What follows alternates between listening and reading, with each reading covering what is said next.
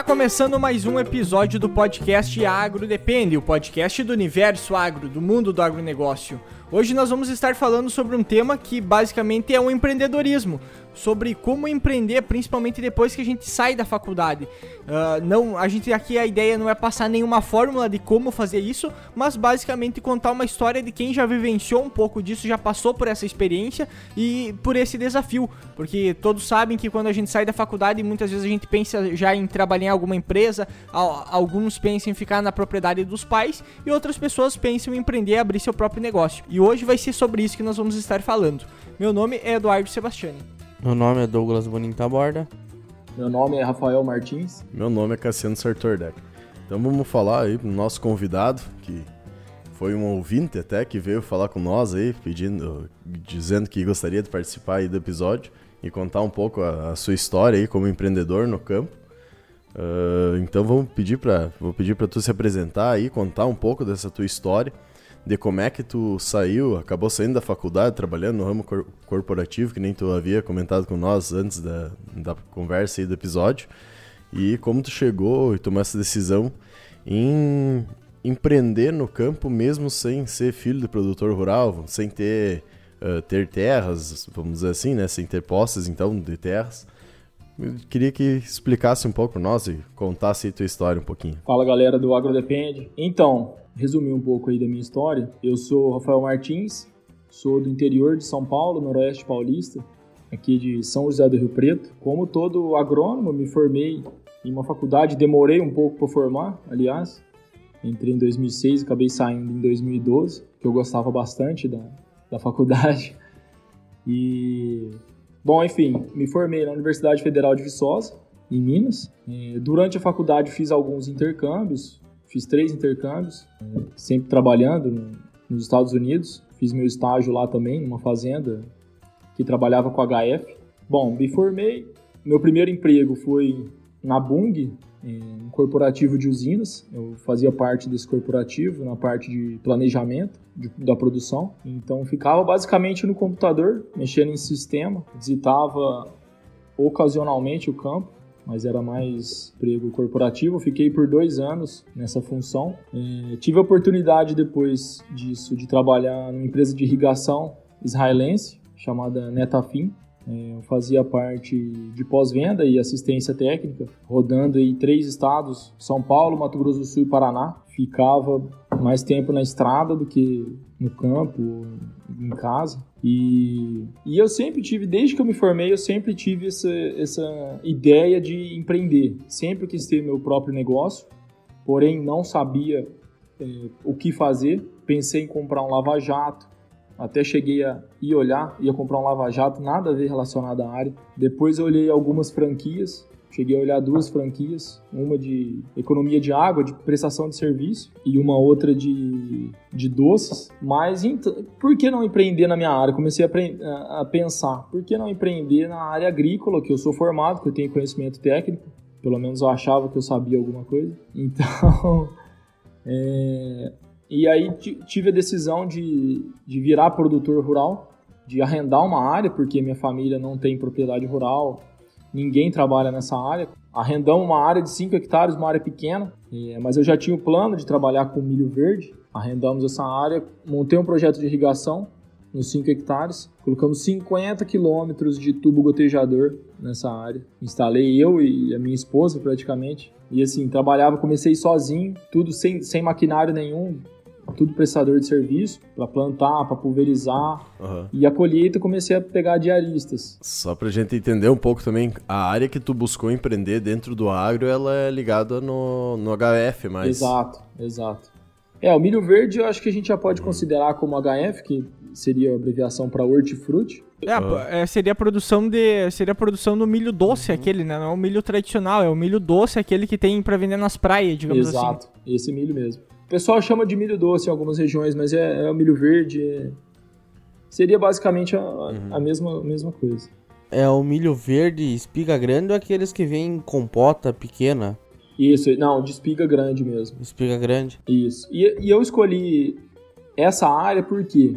Porque é uma área que não tem barreira de entrada, então é fácil, qualquer um pode entrar. É uma área é, vamos falar, de alta competitividade, porque não tem barreira de entrada, qualquer um pode pegar uma chácara, por exemplo, e plantar, por exemplo, giló, berinjela, sei lá, alface, e vender, vender no Ceasa, vender na rua, enfim. Tá, mas e, e, assim, ó, qual que foi o que tu pôde ver como o maior desafio para ti, até pelo fato que tu uh, tinha comentado antes com nós que tu basicamente vivia na. Não, não tinha ligação com o meio agro, com o meio agropecuário em si, com o meio agrícola, que eh, eu, também, querendo não, passei por isso, que minha família não, não é produtora rural, não, não tem áreas, digamos assim, para que planta, eu não tinha uma ligação direta com o meio agrícola e acabei pendendo para essa área. No teu caso é a mesma coisa, só que no teu, no teu caso foi ainda mais profundo porque tu empreendeu. Tu não só não era da área, como uh, conheceu agronomia, trabalhou um tempo uh, em outras empresas e depois foi empreender como se transformando praticamente num produtor rural, né? Qual, qual, qual que foi os desafios que tu encontrava nessa, nessa transição, digamos assim, por, por se tornar um produtor basicamente? Bom, o maior desafio foi por não, não ter essa vivência. É, meu conhecimento maior era, era, teórico, né? Então, na, na prática, a gente vê que muita coisa muda e, e, não se aplica e a gente tem que adaptar e fazer gambiarra. Então, eu acho que isso é o que mais fez falta e o que mais faz falta, né, até hoje, é esse aprendizado aí da, da vivência da vivência de um produtor rural. E o que te levou, vamos dizer assim, mais para para tu entrar, querendo ou não, nessa parte aí de, de ir para campo, de, de, empreender, de virar produtor rural, porque hoje a gente sabe que um dos maiores desafios, é, primeiro, inicia a estrutura, Exato. terra, né?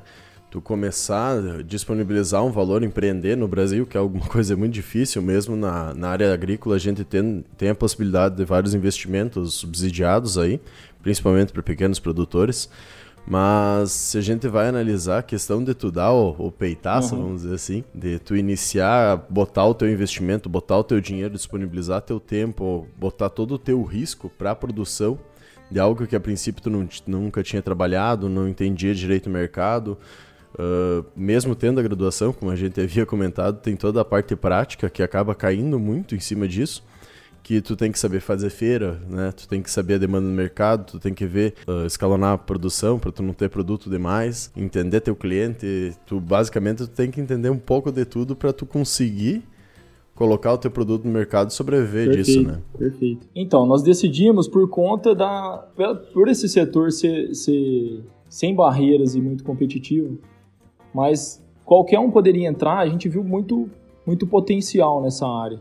O milho verde, por exemplo, eu, nós começamos com essa cultura porque eu cheguei a visitar um produtor em, em Goiás que tinha um projeto da empresa que eu trabalhava e a gente viu como na, na, região faltava milho verde, porque o pessoal não conseguia se planejar, se organizar em escalonar a produção, em fornecer esse produto o ano todo. Então, eu conheci, eu falei, nossa, dá para fazer isso na minha região, que fui dar uma pesquisada e realmente acontecia a mesma coisa. O pessoal tinha milho verde para vender no verão por exemplo, e no, no restante do ano subia o preço demais e o pessoal não tinha e faltava. Então eu falei, nossa, se eu escalonar a produção, se eu montar uma área irrigada e eu conseguir escalonar minha produção para colher toda semana, eu vou conseguir ganhar dinheiro com isso. Então é, esse plano foi executado basicamente nessa ideia e deu muito certo.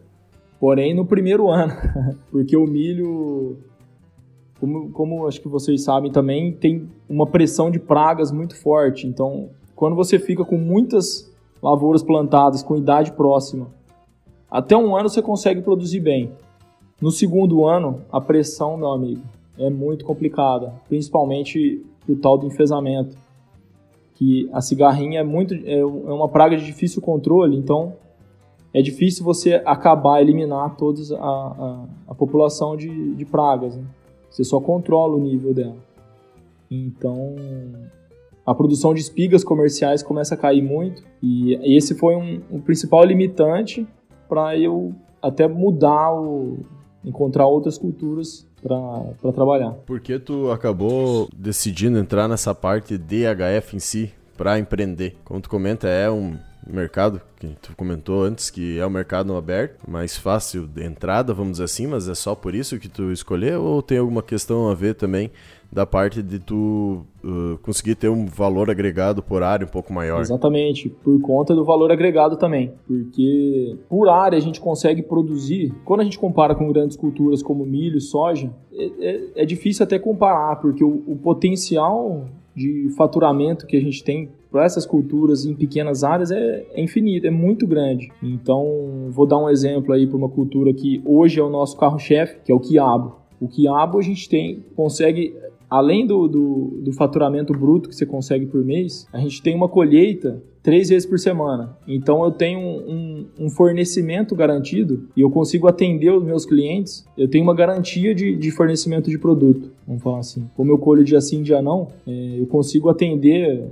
além de ter esse fornecimento, essa colheita três vezes por semana, é, é uma outra cultura que eu consigo agregar valor, porque a gente embala esse produto. Que a gente começou a perceber no supermercado também, o pessoal vendia a granel.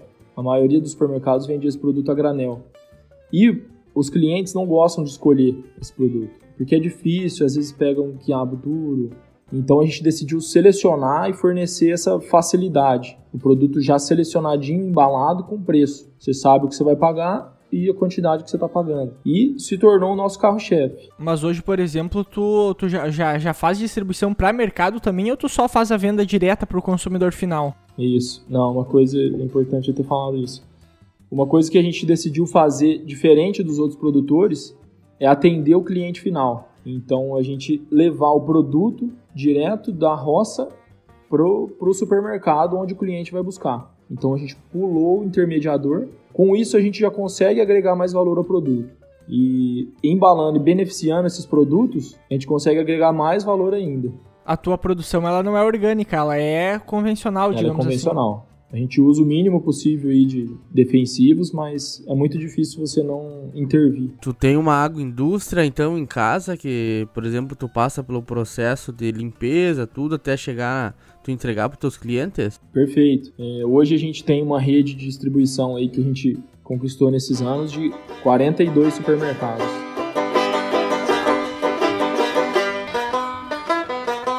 Tu, come, tu começou com 5 hectares, isso? Exato, correto? 5 hectares. Uh, e plantando apenas o milho, o milho doce ou o milho verde, no caso. E depois disso tu foi expandindo para outras culturas. Hoje tu tá, tá, tá com quantas hectares e a partir disso quais são as culturas que tu tem? Perfeito. É, nós mudamos desse sítio de 5 hectares, nós acabamos, tivemos um, um, problema nesse lugar, que o, o proprietário estava muito endividado e ele não conseguia nem pagar a conta de luz. A conta de luz vinha na faixa de 3 mil reais, e porque ele trabalhava com leite. E começou a cortar a luz, cortou duas vezes. E eu precisando irrigar minhas plantações e não conseguia. Então começou a ficar um risco muito elevado ali. Aí nós procuramos outra área. Hoje nós estamos com uma área aqui de 18 hectares e tô, nós fizemos essa mudança no ano passado. Então estamos montando a estrutura toda para cá agora. Então, migramos de lá o ano passado, né? trouxemos toda a irrigação para cá e estamos expandindo também. É, eu vejo que pensando nesse nessa questão do HF, que é o que você trabalha, uma das grandes dificuldades é tu ter um mercado consumidor uh, sempre constante, né? E essa essa questão que vocês fizeram de fazer um diferencial no produto e oferecer ele já pronto e provavelmente recolhem o que sobra no final, que não sei se como funciona ali, mas aqui geralmente é feito isso, que o mercado acaba pegando só o que ele vende, né? Uh, isso diminui até a quantidade de coisas que vocês vão precisar pegar novamente, de volta, vamos dizer assim, e acaba dando um valor agregado um pouco bem maior e tendo menor desperdício, tanto de produto como combustível, mais espaço para levar esse produto também Uh, foi nesse viés, mais ou menos, que vocês pensaram em fazer uh, esse processo de seleção e embalamento dentro da propriedade, levar pronto para o super, supermercado ou para a feira, enfim? Perfeito, Cassiano. Foi exatamente isso. É, o principal problema dessa área não é nem a produção, é, é, a comercialização. Então, quando a gente trabalhava com milho verde, o que, que acontecia? Essas épocas do ano e que ninguém tem, é fácil vender, você vende caro, você coloca o seu preço. Porém, no verão, como todo mundo tem, você não consegue escoar. Então, um dos motivos, além do, da pressão de praga é, que a gente parou de trabalhar com milho verde, foi também a comercialização. Eu comecei a ficar com muito milho preso e perdia, porque são produtos muito perecíveis. Se você não vender rápido, você acaba perdendo. E eu não perdi, eu ia para silagem. Eu pagava somente as contas, né? Porque o meu custo de produção acaba sendo alto. E aí começamos a trabalhar com o quiabo. Por quê? Porque no milho eu precisava rotacionar a, a cultura. Né? Não posso ficar plantando milho em cima de milho. Então pesquisando, começamos com quiabo, uma área bem pequena, de 0,2 hectares, e aí a gente conheceu a cultura e o potencial dela. É, em áreas pequenas você colhe muito, muito volume e com frequência. E é exatamente isso que a gente precisava: é volume e frequência, e começamos a beneficiar conforme essa necessidade da, da, comercialização mesmo. Hoje, por exemplo, dentro do empreendedorismo, a gente, a, a, gente vê que tem muitas pessoas que elas têm um perfil já de empreendedor, que elas vão empreender independente da área que for, porque elas não são diretamente apaixonadas por uma área, elas são apaixonadas por empreender por, por, por ter o seu próprio negócio, por, por fazer de, como ela acha que deve ser feito. Tu, no, no, teu caso, quando que tu. Porque, no meu ponto de vista, e até pela história que tu contou, tu é uma pessoa empreendedora. Tu não necessariamente. Uh, claro, por mais que tu gosta da área agrono, de agronomia e coisa. Uh, e tenha a sua própria propriedade, digamos assim, agora, e tá produzindo, tu tem uma paixão muito grande também pelo fato de empreender, como tu comentou antes, que tu estava buscando até franquias, outros tipos de empresa para te poder empreender e no final tu acabou indo para a área que tu já conhecia, que foi a área que tu estudou. Uh, daí a minha pergunta é o seguinte: quando tu estava terminando a faculdade, tu já pensava em ter um negócio próprio? Uh, ou tu já sonhava mais tempo em ter uma propriedade rural que fosse tua? Como, como aconteceu isso uh, nesse, nesse, nesse tempo? Não, da, durante a faculdade eu sempre, sempre quis empreender. Eu sempre gostei de empreendedorismo, de, é, vamos falar assim, de vendas. É, sempre que quis ter o meu negócio, tem, sempre quis ter o meu negócio, enfim, independente da área. E acabou dando certo que, que partimos para a área agrícola que é onde a gente tinha um pouco de conhecimento, que na prática a gente viu que faltava muito conhecimento, né? Acho que isso é uma coisa que é importante falar e, e comentar também. A visão que tu tinha de produtor rural e, e até da produção em si a campo, antes de empreender e depois de empreender, como é que foi isso aí? E também eh, os perrengues que acabou passando para conseguir até conseguir se estabilizar. Porque o que nem tu comentou antes, teve uma, uma, uma área ali que tu você, como agora aconteceu, que tu teve que buscar uma outra propriedade em função que deu os problemas ali uh, durante o período que tu estava trabalhando nas empresas, tu já estava trabalhando com esse teu negócio em paralelo, digamos assim também. Então, como é que tu otimizava esse teu tempo? Qual que eram essas dificuldades que tinha a, até para buscar esse buscar recurso para conseguir plantar, buscar local para conseguir plantar, tudo isso? Bom, hoje eu vejo que as coisas caminharam assim exatamente como tinham que ser, porque se eu não tivesse sido demitido, eu não teria foco para minha empresa, para o meu negócio, e com certeza eu teria desistido, porque demanda muito tempo e foco também. Porque senão as coisas não andam. Se você não focar, não vai. Outra coisa que eu, eu acho legal de comentar também, apesar de eu ter desenvolvido, planejado tudo, nada do que eu planejei se, se prosseguiu, vamos falar assim. É, a gente tem que ser muito dinâmico, porque eu tive que replanejar muito rápido. A gente viu que o milho verde não estava mais sendo rentável, um exemplo do milho verde. Mudou rapidamente, a gente começou a ver um potencial num outro mercado. Então a gente criou uma marca, criou uma embalagem, tudo assim, em coisa de um mês. Então você tem que ser muito dinâmico e flexível para conseguir se adaptar e mudar e procurar o melhor caminho. É aquela questão, a vida, a vida tá cagando pro teu planejamento.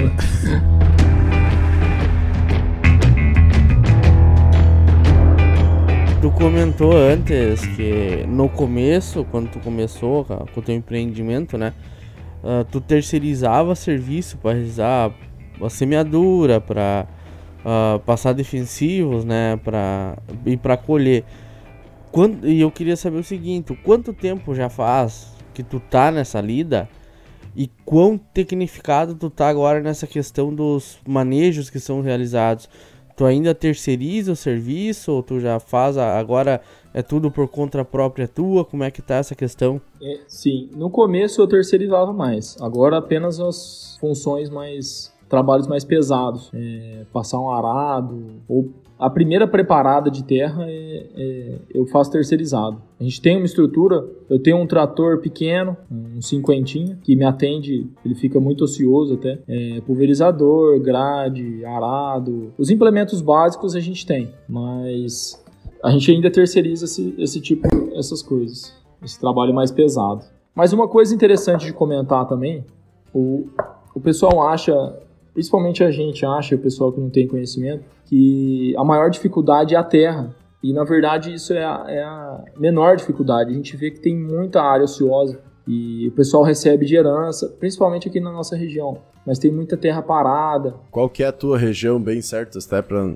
a gente conseguir se localizar, entender também uh, o local que tu tá. Aqui no noroeste, noroeste paulista, região de São José do Rio Preto. Mas tu atende aí a questão de quais cidades, então, com a tua produção? A gente atende São José do Rio Preto, é, Votuporanga, Olímpia, é, Bebedouro, Birigui, Presidente Prudente, Araçatuba. É uma região até que grande, pega um, um, pedaço do até da região oeste de São Paulo. Quanto, quantos mil habitantes dá aí juntando tudo, mais ou menos assim, aproximado? Ah, uns mais de um milhão.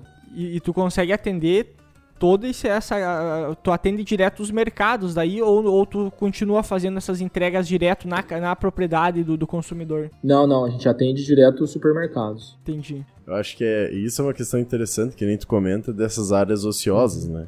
Aqui na nossa região, como é uma região mais agrícola, noroeste Rio Grande do Sul, e não tem tantas cidades tão grandes, se tu pegar uh, cidades todas, cidades em volta, não fecha, olha, nem meio milhão, 300 mil pessoas se tu pegar um, uma, um raio grande, né, que nem tu, tu comentou aí para vocês. Então, eu vejo que a possibilidade de mercado aí para vocês, querendo ou não, é um pouco muito maior. E essa questão das terras também. Aqui, para nós, se aparecer uma terra para arrendar e ela é agricultável, onde é que tu pode entrar com maquinário, né, mecanizado, uh, não dura muito tempo sem que alguém não vai lá e arrende, né, para fazer a questão de planta, uh, plantação de grandes culturas. Mas ali a gente vê que é um nicho diferente e que tem muito mercado e é uma grande oportunidade para empreender uhum. em si, né. É, comentando sobre isso, para você ter uma ideia, o nosso custo de arrendamento aqui equivale aí a 3% do nosso custo mensal. Então, é uma preocupação talvez o local, mas o em relação a valor, a gente poderia aqui não dá certo, nós poderíamos arrendar aqui uma propriedade próxima, enfim, é, o local não é uma preocupação. Só 3%?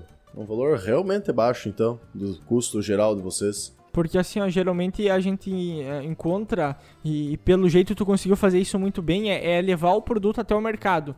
Porque a gente tem muitos. Uh, às vezes a gente comenta com algumas propriedades rurais, propriedades rurais menores, que talvez seria interessante ela converter, talvez aquela produção de soja que ela tem, que muitas vezes não paga nem a depreciação quase do maquinário, uh, ah, para ti trabalhar em, com uma com uma com hortifruti, por exemplo, seria seria uma das possibilidades. Aqui a nossa região ela permite bastante isso, essa região noroeste do Rio Grande do Sul. Nós temos até um exemplo de um colega nosso que basicamente trabalha com hortaliças numa numa propriedade com não tem uma expansão de área tão grande, mas ele consegue mesmo no espaço compactado agregar muito valor a essa área. E a gente e a gente vê quando a gente coloca isso para alguns produtores, muitos a primeira coisa que vão alegar é o seguinte: é muito difícil de acessar o mercado, é muito difícil de botar isso em algum mercado, é difícil de chegar com o produto final até o, o consumidor final. Então, como é que foi? Tu, tu, falou muito que gosta da área de vendas e querendo ou não, eu acredito que tu deva, deva ter pegado o teu produto que tu tá produzindo, ir até o mercado, ir até, a, a, até o, o, local e ainda ter que vender o teu produto de alguma forma e convencer o cara que tu consiga entregar essa, essa frequência da, da produção e ao mesmo tempo tu consiga entregar qualidade para ele e aí convencer ainda que ele tem que ter o produto ali dentro do mercado. Como é que foi esse processo? Tu teve dificuldade para vender isso pro, pro mercado ou simplesmente foi uma coisa tranquila, até porque, pelo que tu comentou, é um, são municípios grandes até, tem uma quantidade grande de população para acessar. Perfeito. É, não, pessoal é, é complicado. É, essa parte de comercialização é a maior dificuldade mesmo. Foi realmente dessa forma que você comentou. Eu pegava o produto, levava até o supermercado, conversava com o encarregado. Isso foi assim, loja a loja e insistindo muito, porque o pessoal tem uma uma aversão a pegar novos fornecedores. Então a gente tinha que eles não, não confiam em você, ver, ah, um moleque novo, ele não vai conseguir me entregar aqui com. A principal característica que eles buscam é a frequência, né? Frequência do, do fornecimento. Você não pode deixar o supermercado desabastecido. Então, isso é, é, é uma barreira que a gente tem que quebrar. E a gente conseguiu ir quebrando aos poucos e entrando nos supermercados e aí você já começava a comentar, não, mas eu entrego em tal lugar, eu consigo atender tal lugar. E a gente começou a entrar em grandes, grandes supermercados, que aí já tinham 5, 6, 7 lojas. Então, se conseguia entrar em um, era muito mais fácil se atender os outros. Então, isso aí também foi um, uma coisa muito boa. E quanto tempo depois de tu iniciar, vamos dizer, toda a tua produção, início de vendas, até tu se eh, estabilizar, vamos dizer, que acredito que no início até fazer o nome, vamos dizer assim, até ter o produto conhecido e ser conhecido pelos supermercados, uh, deve ter passado uns perrengues até chegar, vamos dizer assim, a uma estabilidade, uma produção que tu consiga manter e também uh, disponibilizar, trabalhar mais tranquilo, até se planejar um pouco melhor, né? Quanto tempo mais ou menos demorou essa questão aí para tu conseguir engrenar assim e estabilizar? Bom, foi de um ano e meio a dois anos. Porque no caso do milho verde, se eu não conseguia vender no supermercado, eu conseguia vender ele facilmente a granel. Então levava aí em feiras, em para o pessoal que vende na rua. Tem muita gente informal que trabalha com, com milho. O pessoal aqui na região faz muita pamonha, curau, faz doces bolo. Então o milho era mais fácil. Então 90 dias, 120 dias você já consegue colher, então você já está vendendo. Colhe e vende, colhe e vende. Agora, para a parte do hortifruti foi um pouco mais complicado. Perdi muito produto, porque até o pessoal começar a conhecer o produto e eu começar a conseguir dar volume nas vendas, então já foi um pouco mais complicado. Quais, quais são as culturas que tu tem aí mesmo? É, a gente trabalha com um mix grande hoje, de quase 10 produtos, mas é quiabo, tomate cereja, aquele tomatinho grape, é, algumas pimentas, giló, machixe, é, vagem. Então, mais legumes é, embaláveis, vamos falar assim, são pequenos e fáceis de embalar.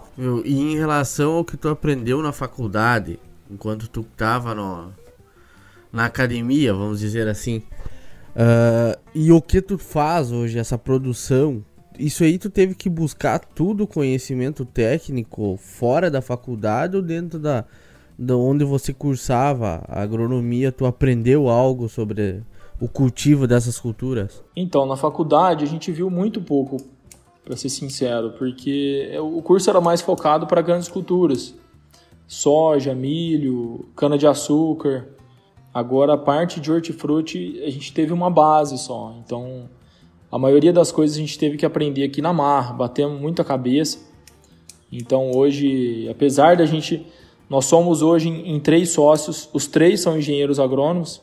A gente está buscando um consultor, parece até engraçado, né? Mas um consultor que tem experiência na área, porque a gente montou uma estufa para o tomate grape, já estamos montando mais uma. E essa cultura, assim, tem bastante segredo, vamos falar assim. Tem, precisa de bastante experiência, tem muito detalhe. Então, nós estamos buscando um consultor aqui, já até encontramos, para dar esse suporte para gente. Eu acho importante frisar essa questão que dentro do ramo da agronomia em si, que é onde é que todos nós trabalhamos, vamos dizer assim, o pessoal acha que algumas pessoas ou alguns produtores também acham que por tu ter feito agronomia, ter se formado, tu acaba sabendo de todo o processo de todas as culturas. Até e a é doença da samambaia. O, o... e é bom, é bom lembrar que o, o ramo da agronomia em si tem um leque gigantesco de possibilidades, culturas. Uh, tu pode trabalhar só de dimensionamento de terra até específico sobre uma doença só, né? Então, tu tem toda essa necessidade, muitas vezes, de consultores para te ajudar. Que, querendo ou não, na faculdade em si, é simplesmente uma pincelada de um pouco de tudo, né? Tu não, não, não acaba aprendendo a fundo tudo isso. Então, é muito importante buscar conhecimento e tentar se aprofundar numa área para tu ter um, um, um, tanto um conhecimento maior e, quando necessário, chamar o consultor, que é alguém que já trabalha há mais tempo, se especializou nessa área. Perfeito, concordo 100% no que você comentou. Porque se a gente pega culturas como o quiabo, é, mesmo buscando na literatura, a gente não encontra, encontra muito pouca informação. Então a gente teve que desenvolver de, tudo do zero, praticamente. É, espaçamento de plantio, densidade, população de planta, manejo de praga, é, colheita. Então a gente desenvolveu todo esse processo.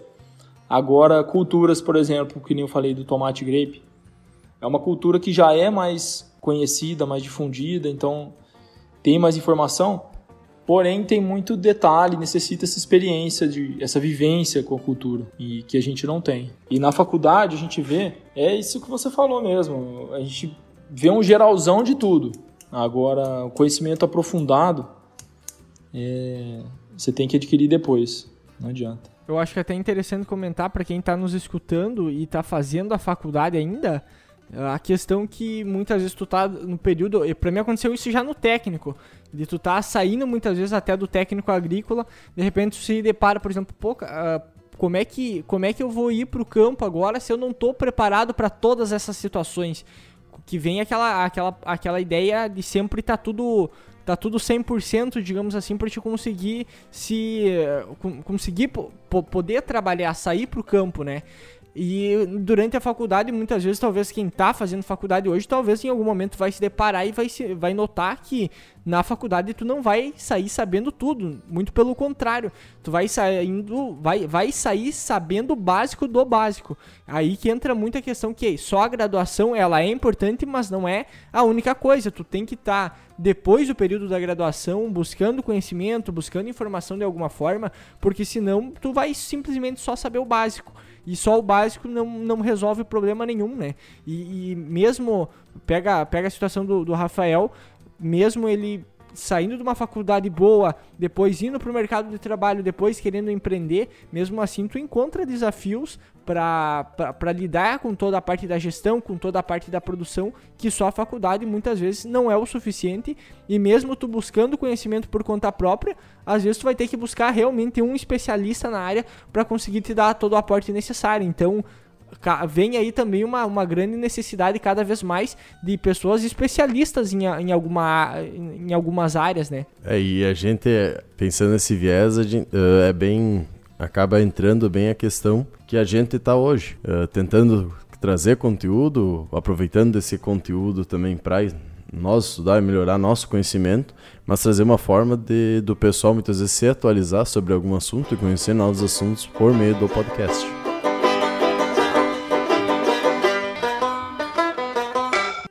Hoje, hoje, se tu fosse analisar assim, ó, o, o custo que tu por exemplo, eh, como é que foi essa transição tua de estar tá na empresa e começar a pro meio rural, digamos assim, ó, quanto que tu teve que levantar claro, tu, tu, comentou antes que tem mais sócios, né?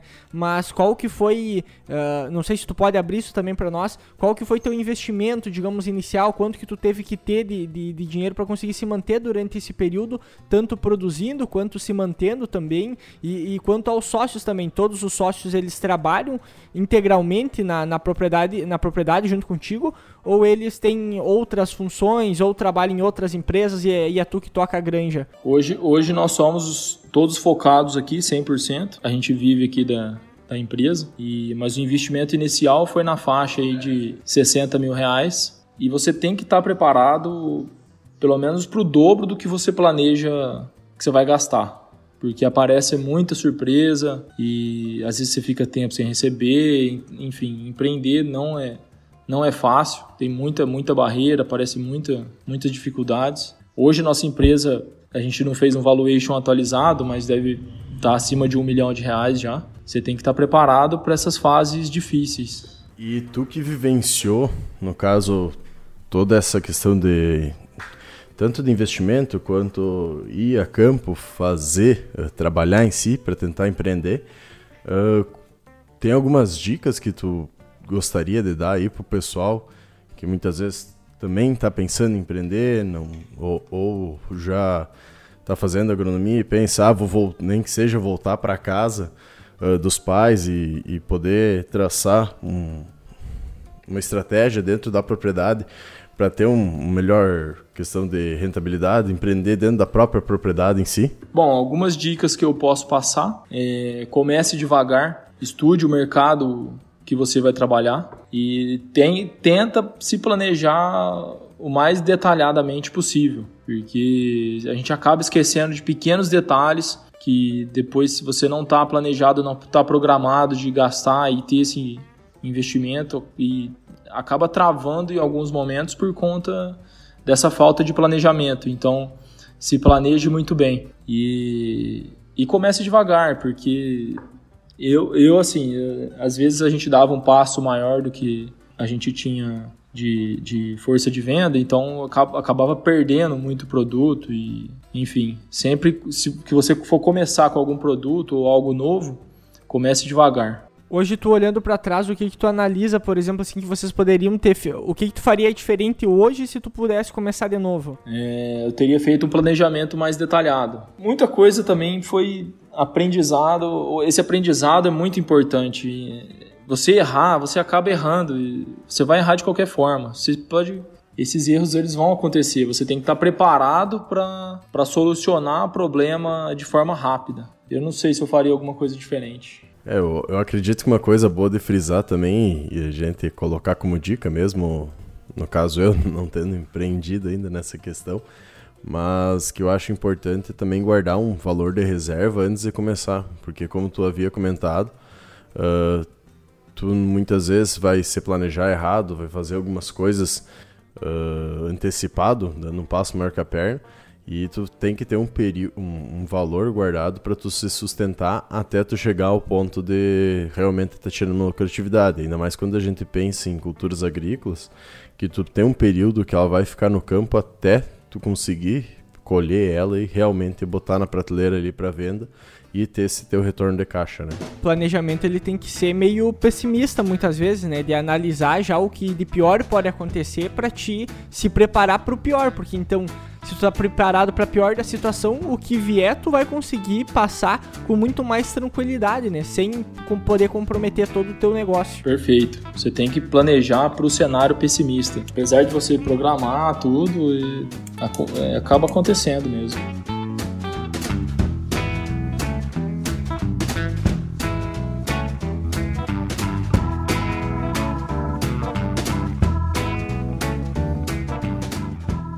Eh, eu queria resumir assim, passando uma mensagem que a gente tem outras opções de, de trabalhar como engenheiro agrônomo, além de, de trabalhar em multinacionais. A gente sai muito focado, eu sempre só tive essa opção na minha cabeça.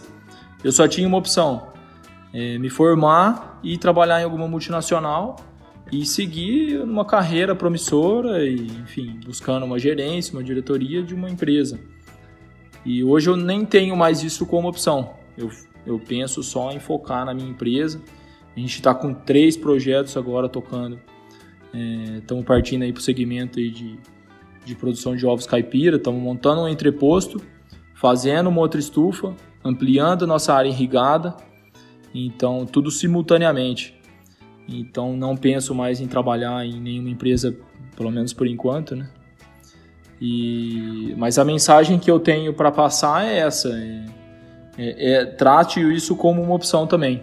Você empreender, que tem muito espaço nesse mercado também. Então, indo para os finalmente aí do episódio, uh, a gente conversando um pouco, uma breve introdução, podemos dizer assim, sobre a questão do empreendedorismo e a parte de sair da faculdade e começar a empreender, sendo, como o Rafael comenta, uma das possibilidades também de trabalhar como engenheiro agrônomo. Uh, muitas vezes, como ele comenta, a gente acha que só podemos ser funcionário e não temos temos mercado aí para também empreender, para trabalhar com outras culturas. A agronomia em si não são só apenas grandes culturas, a gente tem um, um leque gigantesco de produção de alimentos, fibras vegetais e, e outras coisas ligadas aí ao agro que a gente pode trabalhar, pode se especializar, tem mercado e, e rola dinheiro também nessas partes, vamos dizer assim. Então, tendo em vista toda essa questão e também a melhoria de vida que tu acaba tendo depois de empreender e conseguir se estabilizar e ser chefe de tu mesmo, né? Não, não dependendo simplesmente de métodos outros ou, ou algo do gênero. Então, é uma grande possibilidade que tu tem hoje e tem um mercado grande, principalmente na, mais perto de grandes cidades, como é no caso onde é que o Rafael está instalado. Aí.